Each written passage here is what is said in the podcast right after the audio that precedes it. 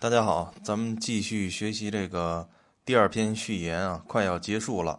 现在是到胡氏一贵曰，后边的内容呢，就是也比较散，但是它涉及多家的学说，所以呢，就即便是短，咱们也一家一家的说，全都给分开。这个胡一贵呢，他是宋朝的易学家，宗的也是朱熹的学说，他主要论述的就是相应的未必都是上下阴阳。而且相应未必就是好，五爻未必都是君位。他说，上下体虽相应，其实阳爻与阴爻应，阴爻与阳爻应。若皆阳皆阴，虽居相应之位，则亦不应矣。就是上下卦之间的相应关系，就是初与四应，二与五应，三与上应。同时呢，需要是阴阳相应。如果两个爻都是阳爻，或者都是阴爻。那么虽然在相应的位置，它也不相应。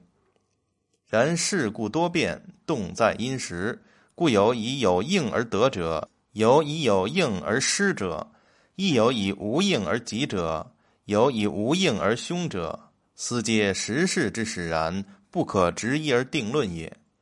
他说：“但是世事多变，动摇也是因为时事而变化，所以有因为相应而有得的情况。”也有因为相应而有失的情况，也有因为不相应而吉的情况，也有因为不相应而凶的情况。所以不能认为相应就好，不相应就不好，要具体情况具体分析。至若无以刚中，上下五阴应之；大有无以柔中，上下五阳应之；小序四以柔得应，上下五刚亦应之。又不以六爻之应力论也。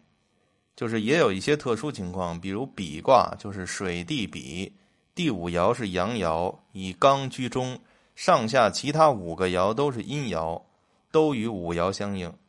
大有卦是火天大有，五爻是阴爻，是柔居中位，其他五个都是阳爻，都与这第五爻的阴爻相应。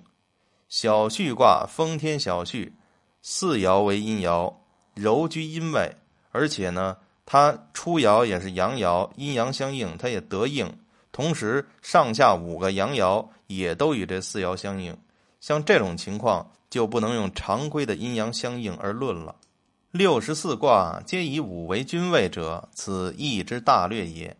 此间或有居此位而非君义者，有居他位而有君义者，此义之变不可置于常理。就是六十四卦基本都以五爻为君位。这大略是易经的一个基本规律，但是呢，其间也有特殊的，也有居五爻但是没有君的含义的，也有居不是五爻但是有君的含义的。易经富于变化，不可拘泥于常理。